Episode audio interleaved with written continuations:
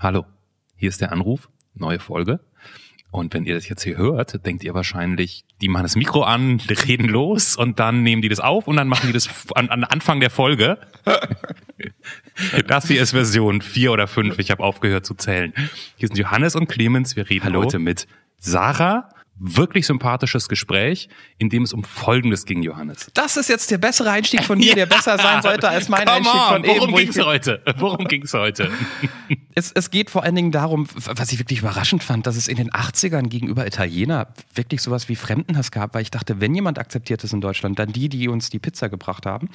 Das hat ähm, Sarah selbst erlebt durch ihre Mutter. Es geht um ähm, Randalieren und darum, wie man Farbbomben zum Beispiel bastelt. Wusste ich vorher nicht. Ja. Randalieren aber richtig, das lernt ihr heute. Und Sarah hat einen sehr interessanten Job. Sie arbeitet als Krankenschwester in einer Einrichtung, wo Leute ihren ersten Schritt in Richtung Freiheit gehen. Nachdem die mehrere Jahre in einem Gefängnis saßen, äh, lernen die dort mit Freiheit umzugehen, mehr als 15 Quadratmeter zu begehen und ihren Alltag wieder selbst zu bestimmen. Hört ihr alles jetzt? Und wenn ihr jetzt ein bisschen neugierig geworden seid, welche Version wir alle nicht genommen haben, die schneiden wir heute ausnahmsweise mal ans Ende. Könnt ihr selber aussuchen. Ja? Viel Spaß dabei. Und jetzt viel Spaß mit Sarah.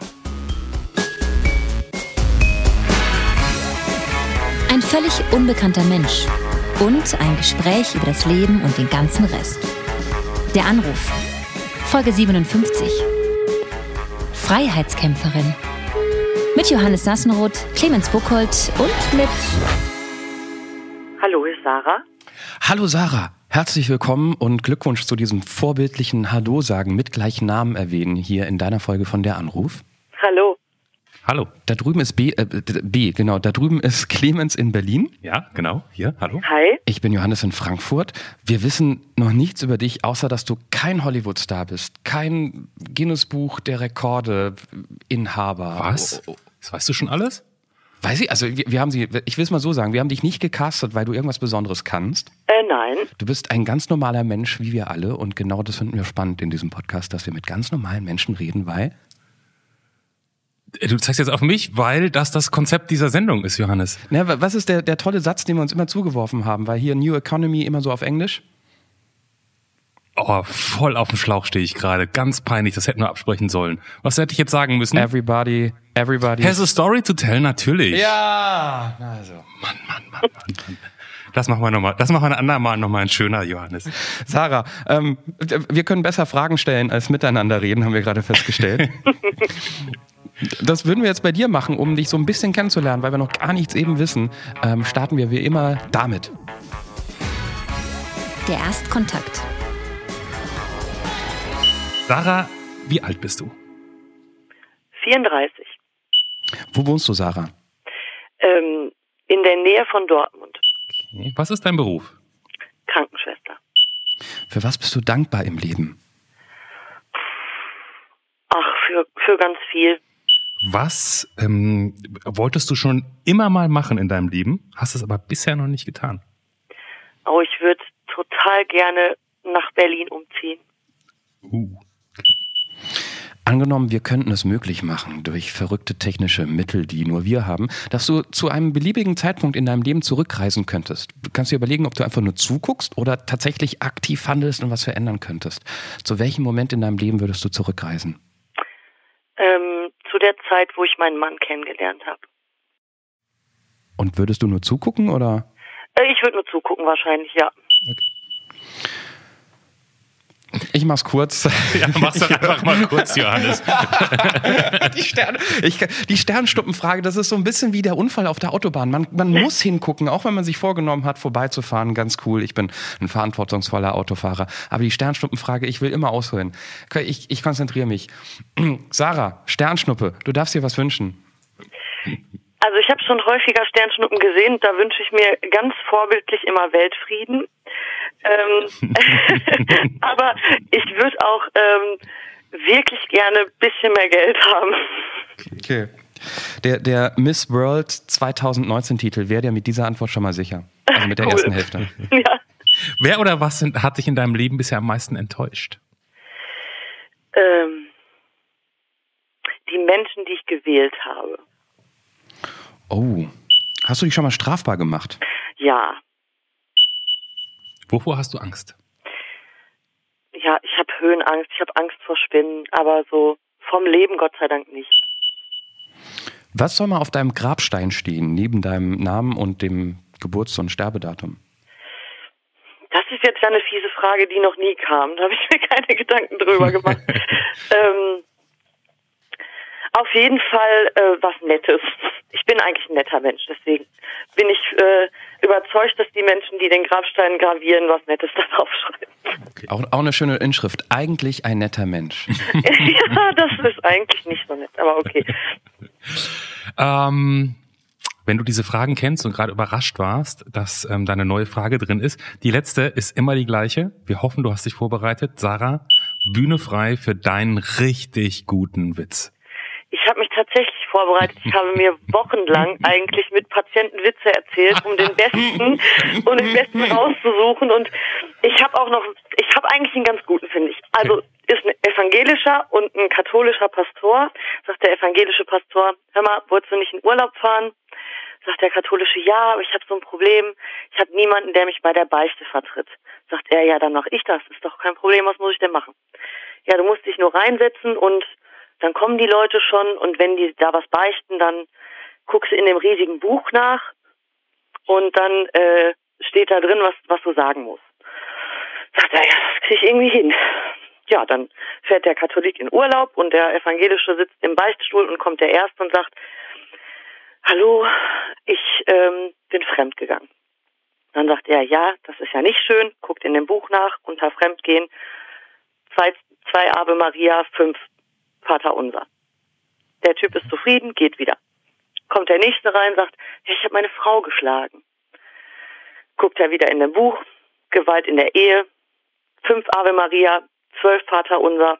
Er sagt's ihm, alles gut. Kommt der nächste rein und sagt, ich habe einem einen geblasen. Sagt er, hm. guckt er nach in seinem Buch, unter Oralverkehr, unter Homosexualität, findet nichts sagt er, ja, einen Moment bitte, geht aus dem Beichtstuhl zu einem Messdiener und sagt, hör mal kurzer, was gibt's denn hier für Blasen? Sagt der, sagt das Kind, auch mal ein Maß, mal ein Snicker.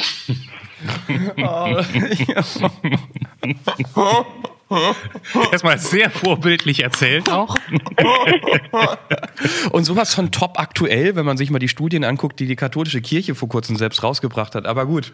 Genau. Deswegen habe ich es auch erzählt. Ich, ich möchte dieses Beispiel nehmen, ähm, einfach für alle, die hier in der Vergangenheit antransten mit, ich habe keinen guten Witz gefunden. Ja, Man, ne? no pressure. No, aber. no pressure, aber das hat Sarah wirklich, also im, im, im Zusammenhang, im Verbund mit Patienten äh, hier den besten Witz eruiert. Vielen Dank dafür. Gerne. Aber ich muss auch zur Verteidigung aller sagen, ich habe auch gegoogelt und das Internet gibt wirklich nichts Gutes her. Oh, okay. Das stimmt. Das, der, diese Witze-Seiten, die es irgendwo gibt, die wurden, glaube ich, seit den 90ern nicht mehr aktualisiert. Und da sind halt die Sachen, die. Na, wobei, das ist, finden Leute heute immer noch lustig, weil meine Cousine postet sowas gerne als ähm, Spruchbild auf Instagram dann. Ja, okay. Darüber, wo wir. Egal. Sarah, wir müssen noch eine Sache klären, bevor wir zu deinen Antworten kommen.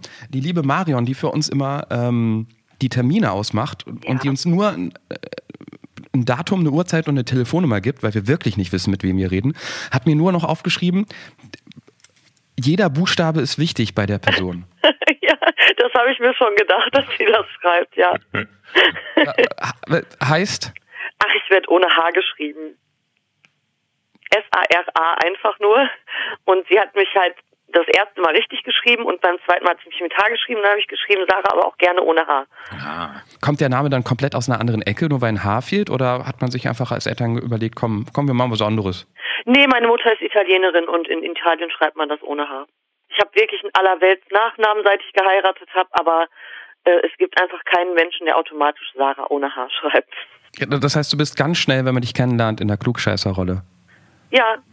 Weil du schon den Mann erwähnt hast und du zurückreisen möchtest zu dem Punkt, wo du deinen Mann kennengelernt hast. War das so ein toller Mac Ryan-Film-Moment oder? Ja, das war schon schön. Also es war nichts Besonderes, wenn man das jetzt so erzählt, war es halt, ja, wie ganz viel anderes auch, aber das ist schon so lange her und äh, ja, dann hätte ich, würde ich gerne mal zwischendurch zurückgehen und mal zugucken, wie das damals so war. Wie, war das denn?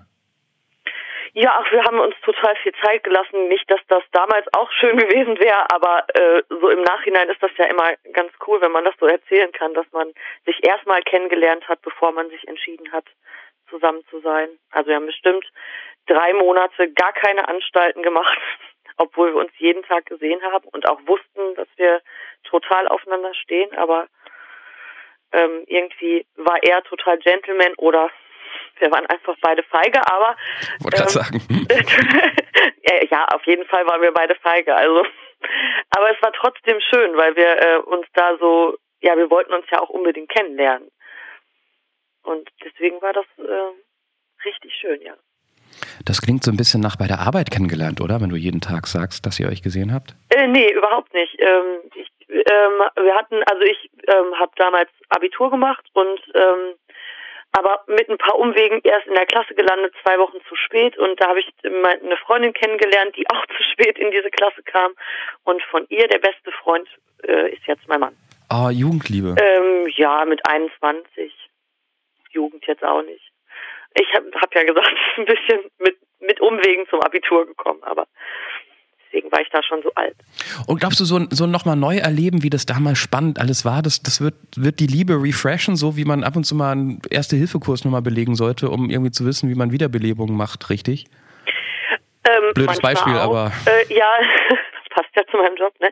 Aber ähm, ja, auch. Aber es, ich einfach manchmal, wenn man wenn man einfach mal ein bisschen äh, was Schönes sehen will, dann würde ich das machen wollen, ja. Also ich mochte das damals natürlich auch, weil es dann einfach noch Seiten gab, die man so kennenlernen konnte und weil das alles so spannend war und weil man nicht wusste, wo das hinführt. Und jetzt sind wir zwölf Jahre zusammen und jetzt ähm, muss ich natürlich nicht mehr überlegen, wie er in bestimmten Situationen reagiert. Und es gibt nicht mehr so viel äh, Ecken, die ich noch erkunden muss, aber das ist natürlich trotzdem schön. Also es gibt ja auch Sicherheit zu wissen, wie jemand reagiert und wie er so ist und was er so vorhat im Leben und so. Daher mag ich eigentlich beides. Wenn Johannes mit seinen Datingfragen durch ist. Ich habe noch gar keine Datingfragen gestellt. Naja, hab, also so Beziehungs, ich Beziehungsanfangsfragen. Auf der Metaebene über die Liebe gesprochen, wenn das für dich nur Dating ist, bitteschön. Nee, nee, Mr. Tinder. Ich, ich, bin so ein bisschen beschränkt in meiner Sprache, das alles. Das hinter dem, ähm, dem, dem Fakt, dass du dich strafbar gemacht hast, steckt sowas wie ähm, Knöllchen nicht bezahlt oder, oder ein bisschen mehr? Ja, ja, es war schon ein bisschen mehr, aber also letztlich auch nicht der Rede wert. Also okay. Da war also als ich war als bevor ich meinen Mann kennengelernt habe, vielleicht schon ein bisschen bisschen wilder unterwegs, sage ich mal, und da gab es schon mal eine Sachbeschädigung. Oh. Und auch schon mal eine Anzeige wegen Beamtenbeleidigung, aber also nicht, nicht. War, war, da so ein bisschen die Randale Sarah in ihren in ihren in ihrer Pubertät unterwegs oder? Ähm, absolut. Und ich muss ja auch noch dazu sagen, wenn ich in der Nähe von Dortmund sage, meine ich immer noch 35 Kilometer entfernt von Dortmund und auf dem Dorf hat man ja auch wirklich nicht so viel Möglichkeiten, sich zu beschäftigen. wir, wir hatten ja nichts, wir konnten ja nur äh, randalieren. ja, nee, dann habe ich mich einer politischen Gruppe angeschlossen, die äh, relativ links, äh, weit links anzusiedeln war und da hat man halt schon mal Randale gemacht. Was heißt denn hier Randale gemacht? Habt ihr Scheiben eingeschmissen oder äh, Nazis ja, also geklatscht die, oder? Ja, die Sachbeschädigung ähm, war tatsächlich, äh, dass ein Freund von mir ähm, vor einen Polizeiwagen gepinkelt hat. Das ist fallen gelassen worden. Da sind wir aber tatsächlich beide für angezeigt worden bei, von der Polizei. Und ähm, dann haben wir auch schon mal Scheiben eingeschmissen und auch schon mal Farbbomben auf Polizeiautos. Wow. Was für Scheiben? Vom alten Bahnhof in der Stadt, in der ich okay, aber das hat jeder schon gemacht. Nein, man hat nicht die, also was heißt, hat jeder wenn man, aus, wenn man aufs Dorf kommt, dann hat man schon mal ein paar Scheiben im alten Bahnhofsgebäude eingeschmissen. Ja, okay, Bitte. aber das, das, das hat jetzt nichts mit der großen politischen Einführung eben zu tun, dass du dich einer ähm, eher linksgerichteten Gruppe äh, angeschlossen hast. Das führt jetzt nicht automatisch, dass man gegen alte Bahnhöfe protestiert und die, äh, die Fenster nee. dort einschmeißt. Nee, das nicht. Aber die Farbbomben auf die Polizeiautos, das war, haben wir damals für politisch äh, wichtig gehalten. Ach ja, und ich habe mein Wahlplakat, oh Gott, das war ganz, oh, das ist richtig peinlich. Ich habe mein Wahlplakat beschmiert. Von Angela Merkel, das würde ich heute nie mehr machen. Du hast so abgeändert, oder wie? Bitte? So, so eins abgeändert? Ich tippe auf Hitlerbärtchen. Genau. ich habe Mhm. ein Hitlerbad gemalt Ja. und das Ende im Naht darüber geschrieben. Also du hast quasi in deiner Jugend alles gemacht, um die Welt wirklich ein Stück besser zu machen. Ich hab's probiert, ja. Und heute ist das, äh, das, was ich früher gemacht habe, mein Weltfrieden wünschen bei einer Sternschnuppe. Angenommen, hast du, hast du Kinder? Nein, Angenommen, du hättest Kinder und die kommen dann mal in die Pubertät und die wären so wie du damals. ja. Ähm, also was das alles angeht, was ich gerade erzählt habe, das wäre okay für mich. Äh, meine Mutter hat früher immer gesagt, ich wünsche dir, wenn du mal Kinder hast, dass die genauso scheiße werden wie du. Und damit hatte sie absolut recht. Ich war das allerschlimmste pubertierende Kind, das ich jemals kennengelernt habe. Also wirklich, ich habe meinen Vater, der hat mich morgens immer total lieb und nett geweckt und gesagt, mein Schatz, du musst jetzt aufstehen. Und dann habe ich auch schon mal sowas gesagt wie, ah, hau doch ab, du Wichser. Oh Gott. Also, Boah. wenn es doch was gibt, was ich bereue, dann ist es das. Also, aber ich war einfach, ich habe mich gehasst, ich habe die Welt gehasst, ich habe alles gehasst. Ich, ich, würd- ich, ich wäre als Vater durchgedreht. Ich, la- also von, von meiner eigenen Familie lass ich mich nicht beleidigen. Ja, ich, zu Recht. Also, Warte mal ab. ja, also.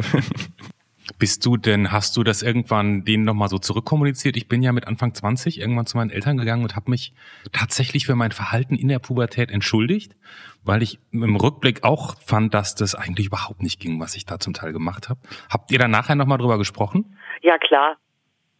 Also, wir lachen da Gott sei Dank heute auch drüber. Okay. okay. Und das ist einfach so plötzlich passiert, dass ich gedacht habe, das, das kannst du doch nicht bringen. Und dann äh, habe ich es denen auch direkt gesagt. Wir hätten immer ein gutes Verhältnis, deswegen. Ich möchte noch an eine, an eine Stelle zurück. So eine Farbbombe. Ich weiß überhaupt nicht genau, was das ist, ehrlich gesagt. Heißt das, du gehst zum Baumarkt, kaufst dir Wandfarbe, füllst sie in einen Plastikbeutel und schmeißt sie auf ein Auto oder was macht man da? Genau. Ah, Also in Luftballons, wie Wasserbomben, nur mit Farbe. ah okay, okay. Du, du Genius, Clemens. Einfach so aus dem Bauch heraus. Hätte ich jetzt mal du- so vermutet. Ich habe bisher noch keine Farbbomben geschmissen, aber so für die Zukunft. Macht auch schon Spaß, muss ich sagen. Gibt halt ein besseres Ergebnis als eine Wasserbombe. Ja, ja, also je nachdem, was man für ein Ergebnis möchte, aber das ist auf jeden Fall nachvollziehbar, ja. Ja. Und, und, und dabei schreit man, ihr, ihr Schweine und euer Gewaltsystem, oder? genau. Sowas. Die, die, wa- was ist denn an der Nähe von Dortmund so schlecht, dass du quasi die, die Stelle von Clemens in Berlin gerne übernehmen würdest, der ja gar nicht mehr so auf Berlin steht? Ähm, ja, das weiß ich. Ich, ähm, ich höre auch ähm, immer wieder, dass Berlin ja gar nicht so super ist, aber ähm, an, an der Nähe von Dortmund ist gar nicht, gar nicht so viel schlecht. Also ich wohne ähm, eine Minute von der äh, Klinik entfernt, in der ich arbeite und so, aber ähm, ich bin halt schon immer ein Dorfkind gewesen und ähm, war damit schon immer unzufrieden, ähm, weil ich hatte es jetzt nicht direkt schwer, weil meine Mutter eine Italienerin ist, aber das war schon, also in dem Dorf, in dem ich aufgewachsen bin, war 0,1 Prozent Ausländeranteil und das war bestimmt meine Mutter. Ähm, und das war schon nicht so einfach, dass das nicht so ähm, Vereinsheinis waren, meine Eltern. Und dann habe ich einfach früh angefangen, dieses Dorfleben zu verachten.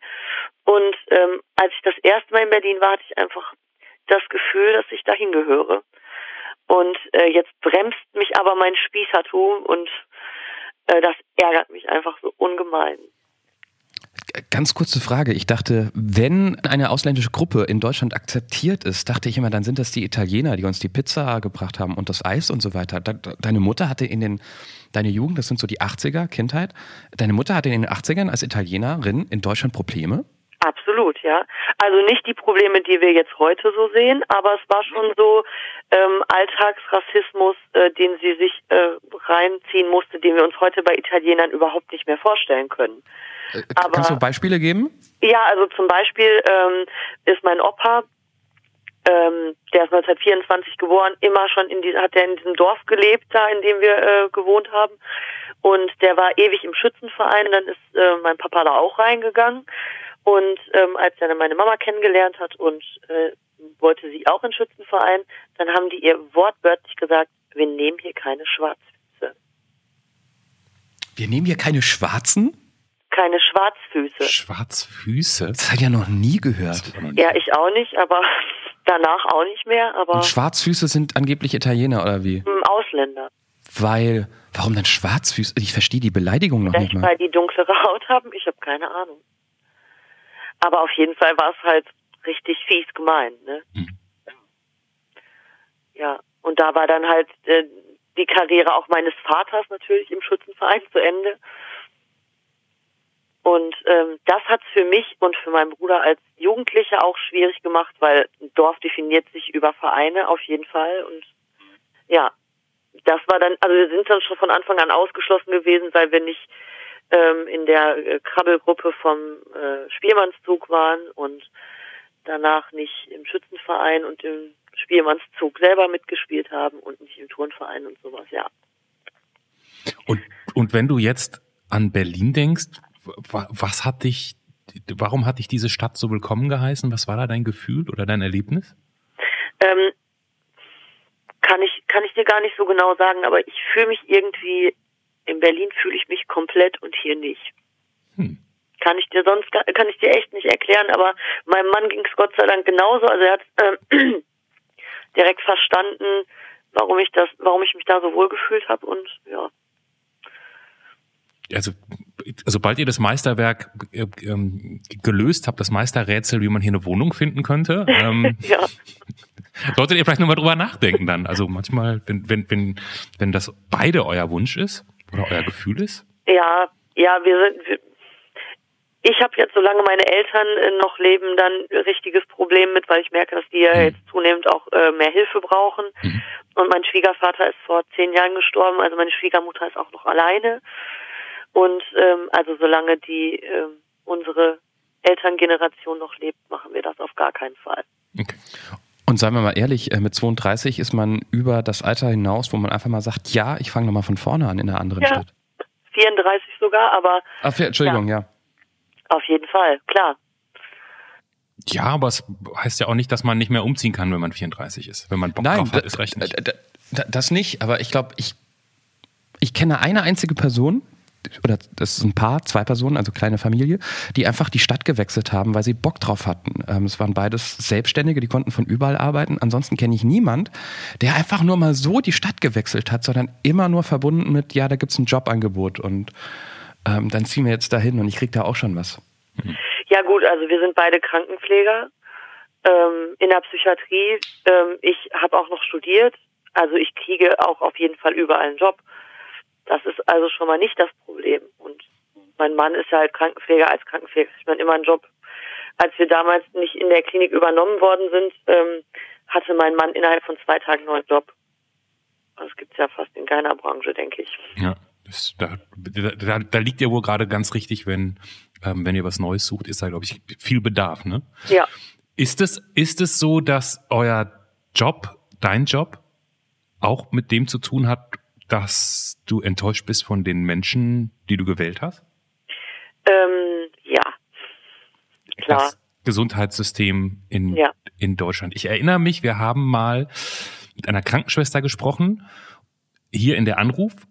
Wenn ich jetzt die Folge wüsste, könnte ich sie nennen. Dass die Folge bei mir stirbt man nicht. Genau. Und die Folgennummer ist, weiß ich ganz genau noch in meinem Kopf, wenn hier die Seite schnell. Denk doch noch ein bisschen nach, dann rede ich schon mal weiter derweil. Ja. Ähm, und die hat damals gesagt, sie war erst normale Krankenschwester auf, der, auf einer Station und ist danach, ich glaube, irgendwie sowas wie OP-Krankenschwester auf der Intensivstation oder so geworden, weil sie gesagt hat, auf Station arbeiten ist so schlimm, da muss, da war ihr ganz schnell klar, da muss sie weg, das, das steht sie nicht. Und zwar also wegen, nicht, nicht wegen dem, was sie da menschlich erlebt, sondern wegen der Arbeitsbedingungen. Wie erlebst du deinen Job? Ja, also ähm, die Ausbildung zur Krankenschwester ist ja so strukturiert, dass man ja jeden Fachbereich durchgehen muss. Das heißt, ich habe ähm, alle Bereiche des Krankenhauses in der Ausbildung gesehen also Chirurgie, Päriatrie, Geriatrie, das muss man alles machen. Ich war nicht im OP, weil ähm, ich war im Kaiserschnitt-OP. Also das ist, das, das regelt sich. Ich war zum Beispiel auch nicht auf Intensivstation, weil ich eine Schülerin ähm, aus der Psychiatrie war. Das äh, strukturiert sich dann immer noch ein bisschen anders. Ähm, ich war dafür für, auf Frühchen intensiv. Ähm, und ich fand es eigentlich also ich hatte eine schöne Ausbildung, aber es war auch wirklich das, was ich machen wollte. Und wenn man das äh, nicht mit vollem Herzen sagen kann, kann man diese Ausbildung einfach nicht überstehen, finde ich. Mhm. Ähm, und in der Psychiatrie ist der Stellenschlüssel immer noch ein bisschen besser. als ähm, so in der Somatik, aber ich könnte auch auf gar keinen Fall in, auf so einer inneren Station arbeiten. Auf gar keinen Fall. Dafür bin ich zu dünnhäutig. Und du bist, ich meine, im, im Groben und Ganzen können wir es uns denken, aber du bist von der Politik enttäuscht, weil? Ähm, weil ich finde, wir einen Job machen, der auf jeden Fall mehr Entlohnung verdient hat und mehr Anerkennung. Also wie oft ich einfach in der Zeit, in der ich jetzt Krankenschwester bin, schon gehört habe, aber du bist ja nur eine kleine Krankenschwester.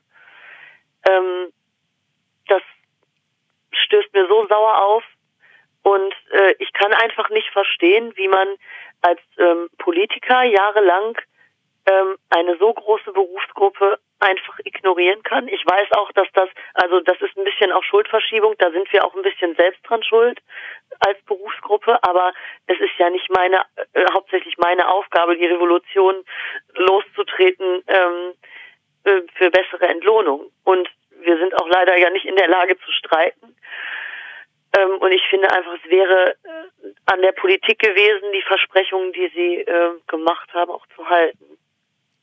Jetzt ist es ja so, dass dieses Thema im letzten Bundestagswahlkampf ja eigentlich nur so richtig auf die Agenda kam, weil da jemand in so einer TV-Runde die Kanzlerin drauf angesprochen hat, ne? Ja, genau. Ähm, ein junger Mann, der da irgendwie im Publikum saß und ähm, dann gesagt hat, ähm, dass er in der Pflege arbeitet am Krankenhaus. Ich kann mich an die Szene nicht mehr ganz genau erinnern.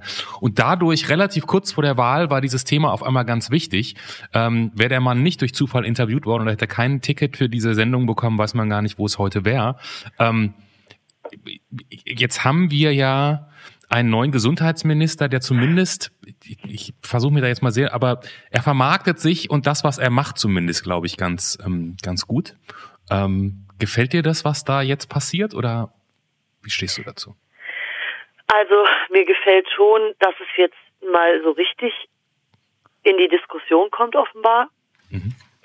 Aber ähm, und ich weiß auch, dass dieser Satz, den Jens Spahn äh, gesagt hat, aus dem Zusammenhang gerissen wurde. Aber mir ist fast der Kopf explodiert, als ich gehört habe, ähm, wenn Krankenschwestern drei oder vier Stunden in der Woche mehr arbeiten müssten, dann wäre uns schon viel geholfen, mhm. wenn äh, arbeiten würden. Mhm. Und äh, ich habe dann nachher gesehen, dass das aus dem Zusammenhang gerissen wurde, dass er damit Teilzeitkräfte meint. Aber wenn er wirklich glaubt, dass äh, mit Mehrarbeit das Problem zu lösen ist, dann hat er auf jeden Fall den falschen Job. Also auf jeden Fall in der Branche hat er dann gar keine Ahnung, was los ist. Was würdest du dir wünschen? Ähm, je, also als allererstes mehr Geld und mehr Personal. Mhm. Das ist ja jetzt erstmal von Politikern zu leisten. Ähm, aber ich würde mir insgesamt natürlich auch gerne hätte ich mehr Anerkennung. Ich meine, wenn ich sage, wo ich arbeite, ähm, ich habe das Problem persönlich ehrlich gesagt gar nicht so sehr. Weil wenn ich sage, wo ich genau arbeite, dann sagen die Leute immer, oh wow, wie kannst du das denn machen? Und ähm, hast du da keine Angst und sowas? Aber es gibt, ich, ich bin ja nicht nur ich, also es ist ja noch eine ganze Berufsgruppe hinter mir, die genauso einen harten Job hat. Und nur weil die tagtäglich Patienten waschen muss oder die halt wirklich körperlich versorgen muss, haben die ja nicht weniger einen harten Job als ich. Mhm. Was heißt sozusagen, also du bist, du pflegst in der Psychiatrie, das habe ich richtig verstanden? Genau. Warum muss man da Angst haben?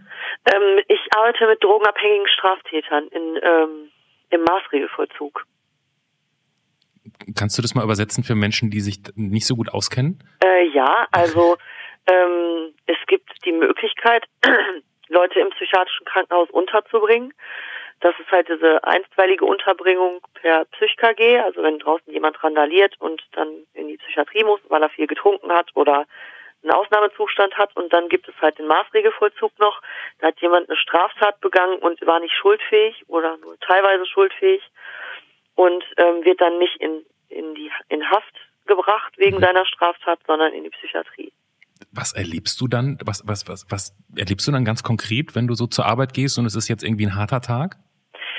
Ähm, also ein harter Tag für mich ist äh, immer viele Aufnahmen, ähm, schwierige Patienten, die halt sehr engmaschig mit mir reden möchten oder Sachen von mir wollen. Es ist jetzt, also ich äh, habe jetzt bin nicht in Kontakt mit viel körperlicher Gewalt, wie sich das viele Menschen vorstellen, aber ähm, es ist schon verbal total anstrengend manchmal, weil man auch beleidigt wird, mal.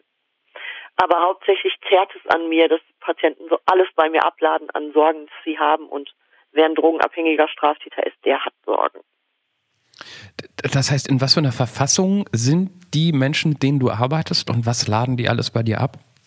Also das ist unterschiedlich. Die kommen ja äh, in der Regel so, ähm, sind unsere Patienten aus der ähm, aus, aus der Haft und ähm, dann sind die, kommen die erstmal nach einiger Zeit aus Haft in ein Krankenhaus und wir sind, also es sieht von innen äh, nur ein bisschen wohnlicher aus als Krankenhaus. In Haft hatten die, keine Ahnung, 15 Quadratmeter Zimmer und bei uns können die auf dem Flur rumlaufen. Das überfordert die zu 100 Prozent immer.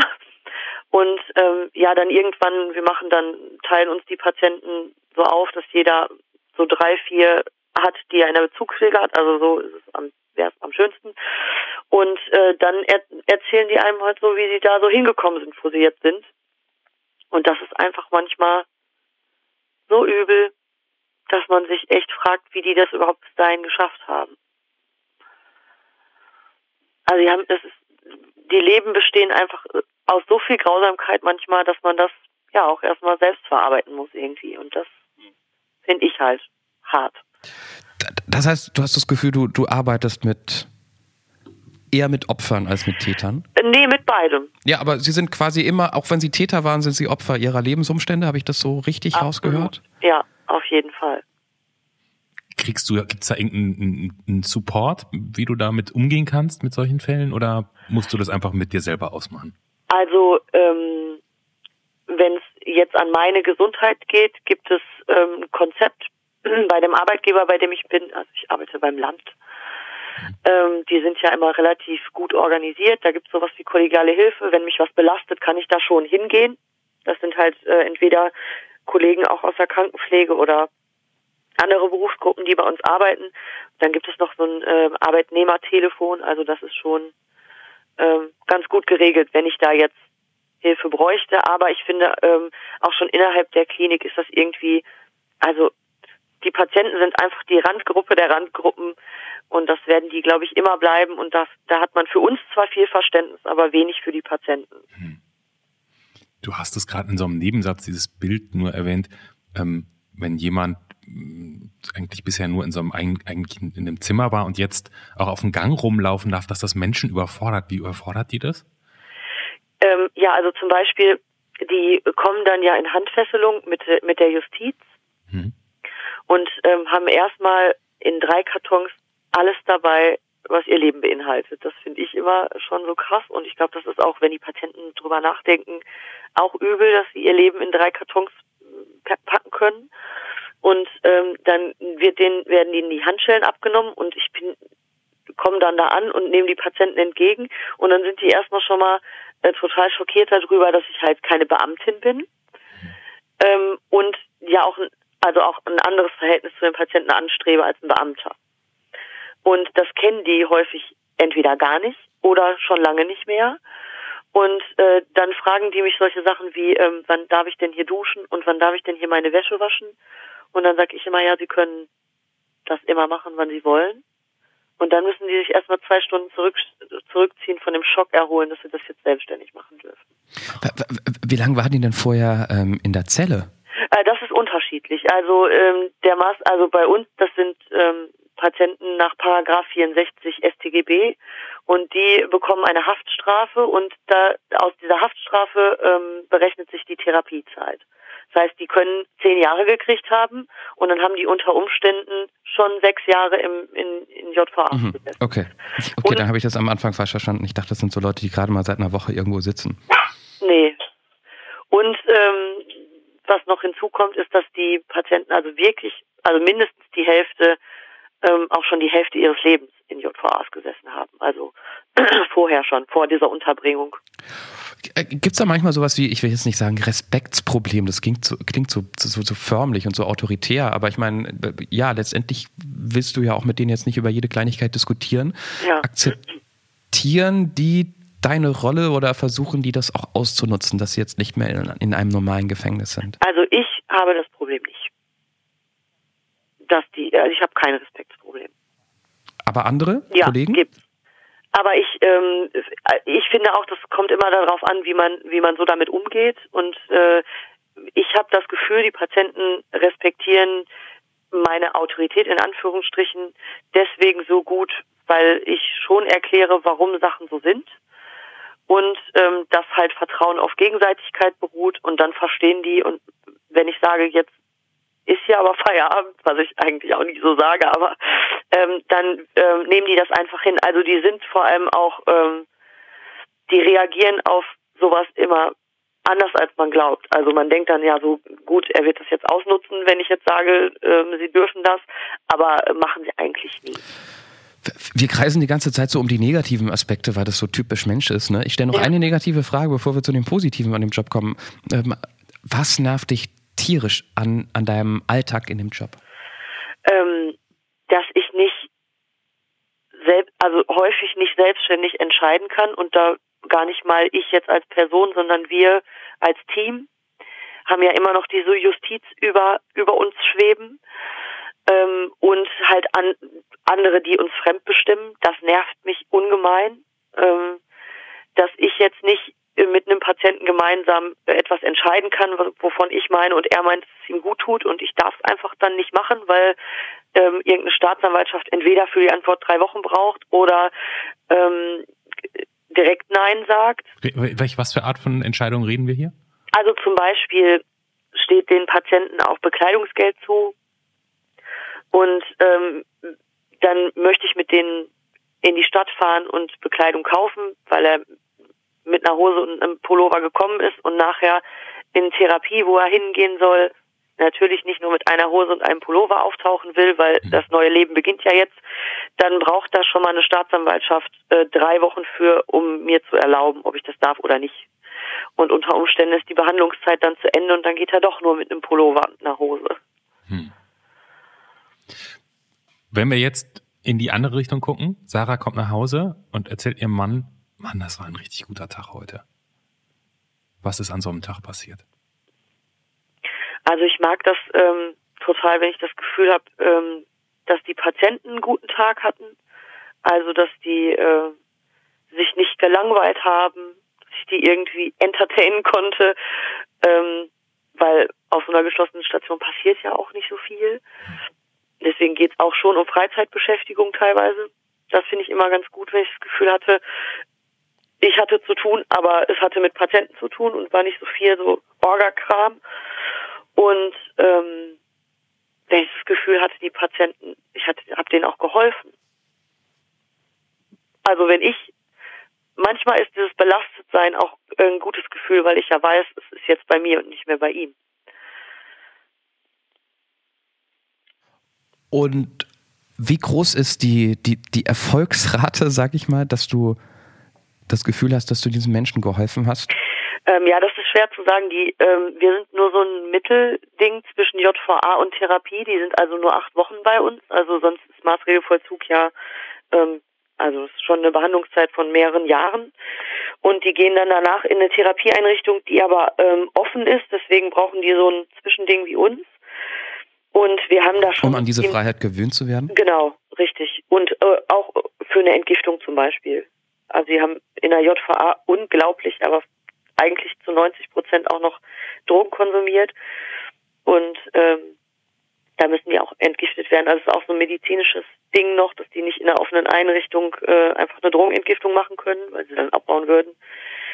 Ähm, ja, und aber wir haben schon aus der Therapieeinrichtung eine relativ hohe Rücklaufquote, also dass wir Patienten wiedersehen, wenn die einen Rückfall hatten oder so. Aber ähm, ich glaube, im Landesdurchschnitt ist der Maßregelvollzug so bei 42 Prozent Erfolgsrate und die Klinik, mit der wir zusammenarbeiten, ist, glaube ich, bei 62 Prozent. Also wir sind da schon besser als der Landesdurchschnitt. Das heißt unterm Strich stressige Arbeitstage, die einen emotional auch belasten, aber mit dem Wissen, dass man einen Unterschied gemacht hat. Absolut, ja. Also wir haben auch schon wirklich häufig Patienten, die sich nach ein paar Jahren noch melden und sagen, wie gut es ihnen geht. Und das ist der Punkt, an dem du denkst, ich habe den richtigen Job gemacht. Auf jeden Fall. Würdest du es heute noch, wenn, wenn du, ich weiß theoretische Frage, wenn du nochmal ganz von vorne jobmäßig durchstarten könntest, würdest du genau da wieder landen?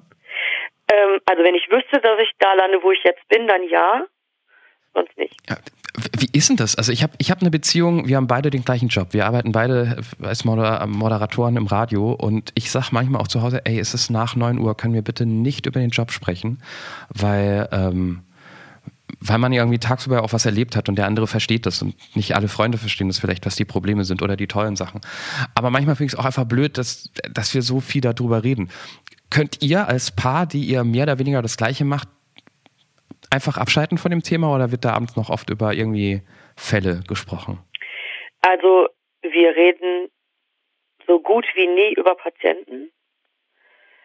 Ähm, mein Mann kann sich da sehr, sehr, sehr, sehr, sehr gut abgrenzen. Ich habe immer das Gefühl, wenn der äh, die Tür von seiner Station zumacht, dann äh, bricht, kann hinter ihm die Klinik zusammenbrechen, das würde der nicht merken. Ja, das finde ich geil. Ja, ist auch total geil, aber ich kann das leider nicht. Ähm, ich habe aber ausschließlich Freunde, die auch Krankenschwestern sind. Das heißt, ich kann, könnte das theoretisch auch noch wo, äh, woanders hm. abladen mit dem Patienten. Wir regen uns häufiger so über so Rahmenbedingungen auf. Und äh, dann sagt mein Mann immer irgendwann, ähm, weißt du, was mich jetzt an der ganzen Sache am meisten aufregt? Dass ich mich jetzt schon wieder über den Scheißladen aufrege.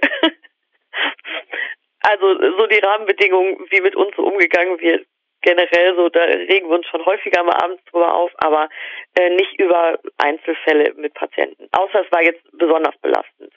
Dann muss das halt raus und dann macht man das zehn Minuten und dann heult man vielleicht eine Runde und dann ist gut. Das muss dann vielleicht auch sein aus, aus Psychohygienegründen, aber jetzt das bestimmt nicht einen großen Teil unserer gemeinsamen okay. Freizeit.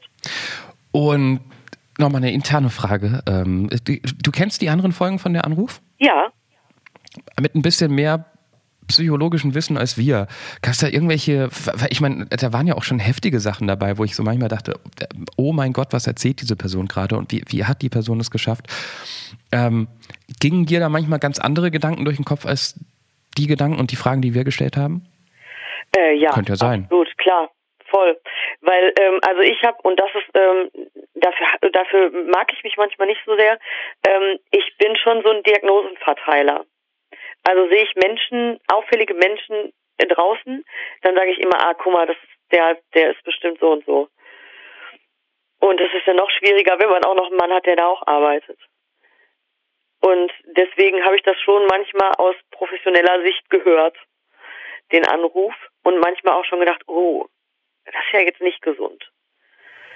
Zum Beispiel? Ähm, weißt du es noch? Erinnere mich jetzt nicht so ganz genau. Ich muss aber sagen, dass meine ähm, Krankenschwester Kollegin, die konnte ich natürlich absolut verstehen. ähm, da war ich direkt, konnte ich mich mit ihr solidarisieren. Aber äh, ich überlege gerade noch mal. Ja, die ich äh, also der der Dennis, der der erste direkt, der Sprengstoffmensch, ja. Genau, genau. der Sprengstoffmensch. So jemanden habe ich tatsächlich auch ähm, mal als Patienten gehabt, so ähnlich. Ich habe erst gedacht, er ist es, aber ähm, als ich gehört habe, wie er heißt, nicht mehr. Ähm, da habe ich natürlich, also ihr wart viel schockierter über diese Wegsprenggeschichte als ich. Das habe ich sofort gemerkt dass ich da scheinbar abgestumpfter bin, was man, sowas angeht. Man muss kurz erklären, dass ähm, Dennis jemand war, der mal auf der Straße gelebt hat, ähm, wenn ich mir jetzt recht entsinne, und ein ganz großes Problem mit seiner Mutter hatte und dann irgendwann ich glaube, so Knetsprengstoff sich organisiert hatte mit dem Plan, seine Mutter in die Luft zu sprengen, was er zum guten Schluss nicht getan hat und dafür einen Baum in die Luft gesprengt hat, weil man mit dem Sprengstoff irgendwas machen musste. Folge eins. Genau. Genau. Das heißt, sowas, solche Geschichten kommen dir öfter zu Ohren? Ähm, ja. Also von Menschen, die andere Menschen mit in die Luft sprengen wollen oder irgendwas ja. ähnliches, Verrücktes. Ja, also ich muss dazu sagen, wir haben keine Sexualstraftäter und ähm, keine Morddelikte auf Station. Weil die nachher in eine offene Einrichtung gehen. Das lässt sich dann vor der Staatsanwaltschaft nicht mehr ganz so gut rechtfertigen. ähm, aber ähm, es sind schon Gewaltstraftaten dabei und ähm, auf jeden Fall Mordfantasien manchmal. Okay. Und, ja. bei, und, und auf jeden Fall, um darauf zurückzukommen, bei Dennis hast du äh, so, das ist für dich Alltag, was der erzählt hat. Okay. Ja. ja. Da kommen wir aus der behüteten Podcast-Welt, ne? Ja, ja. Äh, äh, würdest du sagen, wir haben mal einen Fehler gemacht? Mit ähm, dem, was wir geraten haben oder was wir so besprochen haben? Nee, gar nicht. Also ich finde, ihr wart, ihr wart gut. Ich finde schon manchmal, dass, ähm, also ich fand eher die Umsetzung von äh, manchen, ähm, die angerufen haben, ähm, nicht so gesund. Aber das muss ja auch nicht sein. Du, du meinst, wie sie sich damit auseinandersetzen oder wie sie sich dazu heute verhalten, oder? Genau. Ja. Und ähm, ich, ich fand, ihr habt euch ja an, an den richtigen Stellen zurückgehalten und habt an den äh, richtigen Stellen äh, Ratschläge gegeben. Das war schon gut. Also man vers ich versuche ja mich da auch immer sehr, ich glaube wir beide zurückzunehmen, also um nicht in so eine wir sind nicht Domian, ne? Also wir sind ja. zum guten Schluss möchte ich ganz, möchte ich Leute, wenn es irgendwie geht, nicht werten und ich möchte ihnen auch nur in Ausnahmefällen, wenn es mich sonst zerreißen würde, Ratschläge geben, weil ähm, ich möchte Geschichten von Menschen hören, aber ähm, ähm, ich muss zum Schluss keinen Stempel dahinter setzen. Ne? Das ja. ist so, dafür sind wir nicht, also zumindest ich bin dafür nicht angetreten, um Leuten zu sagen, ja. was sie besser oder schlechter machen sollen. Machen wir aber unterbewusst natürlich irgendwie mit, mit einer Frage ja, oder klar, mit irgendwie, ne, es ist, ist klar, aber ähm, wir finden es einfach toll, dass sich immer wieder Menschen melden und mit zwei wildfremden Leuten einfach teilweise so intime Sachen besprochen haben, was wir beide niemals gedacht hätten, als es losging. Wir dachten uns ja, das haben wir mal in den Weihnachtsspezialfolgen erzählt. Eigentlich dachten wir uns, das Arbeitstitel war immer Dein Leben als Show, weil wir dachten, es ist viel mehr entertaining, es ist ähm, viel mehr Show, war es ja dann so gar nicht. Und ich finde es auch ganz schwierig immer bei so, bei so wirklich harten Sachen, will man natürlich mehr wissen und fragt nach. Und auf der anderen Seite will ich auch nicht, dass wir reißerisch rüberkommen. Aber das habe ich vorhin schon gesagt, äh, gesagt ne? der Mensch ist ja so, dass man gerade bei diesen negativen, bei diesen dramatischen Geschichten so es nicht glauben kann und nachfragen möchte. Und ja. wir versuchen da mal diesen Spagat zwischen, jemand erzählt seine Geschichte und wir versuchen auch manchmal zu helfen, weil die Leute haben die Geschichte ja selbst erlebt und erzählen die vielleicht so, dass es andere Leute nicht verstehen. Ähm, versuchen mit der Frage zu helfen, wollen aber auch nicht immer so ständig so, hey, hast du dich strafbar gemacht? Was war denn das? Los, erzähl mal irgendwas was Hammermäßiges. Aber. Ja, also ich fand schon immer, dass ähm, ich fand ihr schon, ihr habt äh, Fragen gestellt, die so in der Regel auch gestellt werden. Ne? Also ähm, depressiven Patienten äh, wird werden solche Fragen gestellt, wie ihr gestellt habt. Also ähm, was hat dir geholfen? Wie bist du damit umgegangen? Und gab es schon mal einen Moment, wie wo du dich umbringen wolltest. Sowas ist normal und auch richtig, dass man das macht. Also da ist man, glaube ich, äh, unterbewusst einfach auf der, also seid ihr unterbewusst auf der richtigen Spur gewesen einfach. Und, im Prinzip können wir meistens auch nur dem folgen, da wir ja wirklich, ne, wir lernen dich jetzt kennen in dem Moment, ähm, wo du mit uns sprichst und stellen Fragen zum Gesundheitssystem und zum Krankenschwester und zum und Pflegedasein. Genau, ohne, ohne jede Art von Vorbereitung. Ähm, ja. Von daher. Ähm, was wir aber vorbereitet haben, liebe Sarah, ist natürlich oh. das weiße Blatt Papier. Das ist doch eine schöne. Was denn, Johannes? Hat dir das nicht gefallen? Das war, die, die war fast Oder? schon, also die klang ja so, als ob sie vorbereitet wäre. Clemens hat so vier, fünf vorbereitete Überleitungen, die er dann ganz schnell aus dem Hut zaubern kann. du hast sie jetzt ein bisschen kaputt gemacht. Jetzt, mach, jetzt, musst, jetzt musst du es hinmoderieren. Ich bin jetzt ruhig, ich habe meinen Pinsel und meinen Farbkasten hier so. Sarah, was, was Clemens sagen möchte, äh, wir brauchen Farben von dir. Ähm, ich hätte gern Rot und Schwarz. Minimalistisch, das schätze ich. Das in letzter Zeit gibt es so ein bisschen so einen Trend zu, ich nehme so ziemlich alles, was geht. Rot und Schwarz kann ich arbeiten. Ihr wisst Bescheid, unser Jetzt ist nicht euer Jetzt. Das Bild, das Clemens gerade erst jetzt ähm, pinseln wird, ist bereits online auf zum Beispiel der Anrufpodcast.de oder bei den verschiedenen Podcast-Lehrern, die das unterstützen. Geht dahin, um gemeinsam mit uns zu interpretieren. Noch mehr freuen wir uns. Ich glaube, wir haben in den letzten Minuten gerade klar gemacht, dass wir tatsächlich unfassbar dankbar sind für jeden, der, der sagt, ja, ich mache mit. Ähm, also wir würden uns auch freuen, wenn ihr auf der Anrufpodcast.de geht, ähm, euch anmeldet oder anderen Leuten den Tipp gebt, hey, probiert es doch mal aus. Weil ohne fremde Menschen können wir nicht weitermachen, weil ich weiß schon eigentlich alles, was mich interessiert an Clemens. Das wäre sehr Was, unfruchtbar. So. Ja, doch. Es ist fertig. Ich klappe langsam ja. auseinander und wir warten. Oh, das ist wow, wow. Ist das eine Ne? pinke Ananas, die untenrum vielleicht schon ein bisschen überreif ist und deshalb nicht mehr pink ist.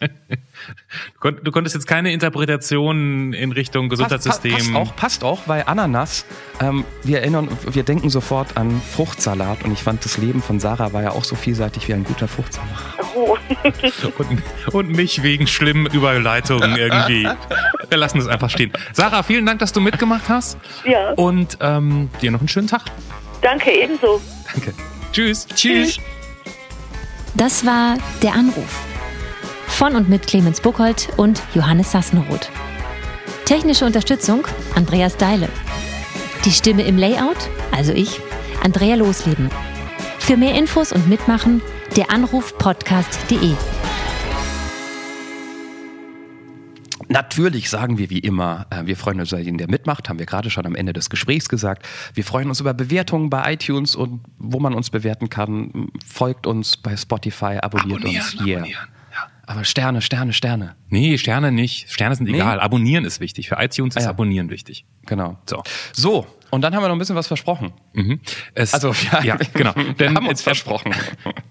ähm, keine Ahnung, ob dieses Making-of, was ihr gleich hören werdet, lustig ist. Aber wir können ja auch mal ehrlich sein und zeigen, dass wir,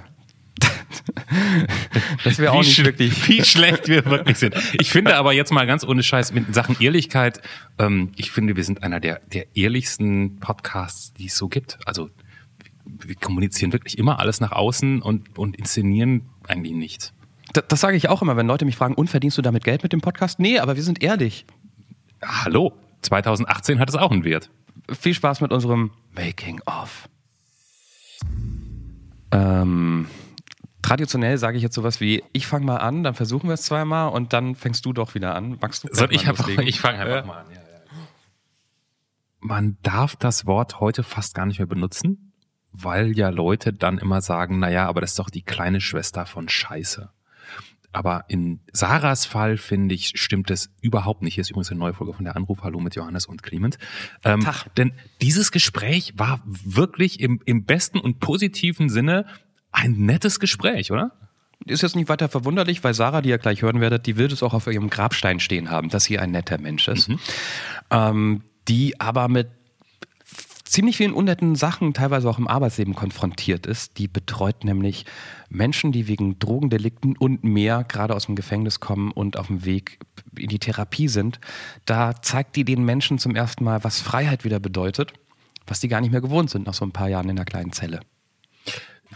Daneben, so mussten wir natürlich zum einen auch noch mal kurz über unser Gesundheitssystem sprechen, aber auch über ähm, äh, wie es ist, als ähm, italienische Familie in einem kleinen Dorf in der Nähe von Dortmund aufzuwachsen, ähm, wie man Farbbomben herstellt, die man auf Autos wirft.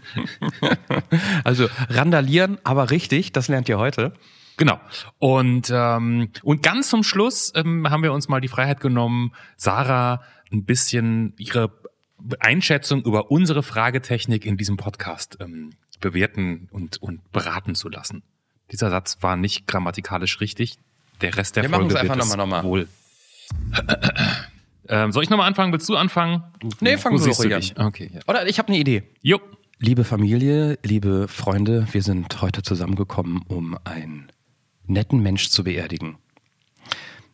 Das ist ein Satz, den sich Sarah wünscht, den, den sich Sarah wünscht, die ihr gleich hören werdet in der neuen Folge von der Anruf. Hallo, willkommen. Da drüben ist Clemens, hier ist Johannes. Hallo? Man muss mal nett, äh, aber auch ein bisschen vorsichtig sein. Ne? Also sie möchte, dass das auf ihrem Grabschein steht. Und in, in unserem Fall ist es jetzt aber so, es war wirklich nett. Also nicht diese, du wolltest Nicht das eine Idee. nicht- da fang doch mal von vorne an. Du hast ja auch Ja. eine Idee. Ich habe dir da einfach Nein, reingegangen. das war ja schon die Idee. Ach so, okay. Also, ah, ja. Verdammt, Entschuldigung. Okay. Ich dachte, es ging noch ein. Du, du hast hier mehr erwartet, willst du sagen? nee, aber ich hatte jetzt ein bisschen Angst, dass ich direkt falsch abbiege. Weißt du, Impro-Theater, erste Stunde, erste, erste Lektion. So. Das, das, das machen wir nochmal schöner. Liebe Familie, liebe Freunde, liebe Hinterbliebenen, wir haben uns heute hier getroffen, um einen netten Menschen zu beerdigen. Das ist quasi etwas, was sich Sarah für das Ende ihres Lebens wünscht. Achso, ich dachte, da bist du so. eben schon eingestiegen. Ja. Ich kann aber noch. guckst schön aus. Ah, schönes Wetter und so. Freut mich. Hm. Liebe Familie, Liebe Freunde, liebe Hinterbliebenen, wir haben uns heute hier getroffen, um einen netten Menschen zu beerdigen. Das ist ein Satz, den sich durchaus Sarah am Ende ihres Lebens wünscht, die ihr heute in der aktuellen Folge von der Anruf hört. Jetzt muss man aber sagen, weil es ja inzwischen doch, jetzt muss man aber dazu sagen, bei Nett denken ja viele daran, dass das die kleine Schwester von Scheiße ist. Bei Sarah trifft es überhaupt nicht zu, sondern dieses Gespräch war wirklich nett und wie ich finde im besten positiven Sinne. Ja, nicht nett wie im Sinne von nett, sondern von, von nett. Ähm, wir reden darüber, wie es so ist, in, in, der Nähe von Dortmund aufzuwachsen als Kind einer Italienerin. Da gab es tatsächlich in den 80ern schon Fremdenhass. Und ähm, wie man Farbbomben bastelt, die man beispielsweise, wir möchten niemanden anstiften, auf Polizeiautos schmeißen kann, macht es nicht. Ähm, aber randalieren, aber richtig, lernt ihr heute in der Folge? Und natürlich geht es um Sarahs Beruf, denn Sarah, jetzt hilft mir Johannes, betreut Sarah ist der erste Schritt in Richtung Freiheit für Menschen, die wegen Drogendelikten und Härterem im Gefängnis saßen für ein paar Jahre. Ähm, wenn die rauskommen, lernen die bei ihr quasi erstmal wieder damit umzugehen, mehr als 15 Quadratmeter für sich zu haben und selbst Entscheidungen zu treffen für ihren Alltag und auch runterzukommen von den Drogen, die man teilweise auch noch im Gefängnis bekommt. Ähm, da reden wir sehr intensiv drüber und dadurch, dass Sarah diese psychologische Vorbildung hat, lassen wir auch mal unsere bisherigen Podcast-Folgen von ihr analysieren.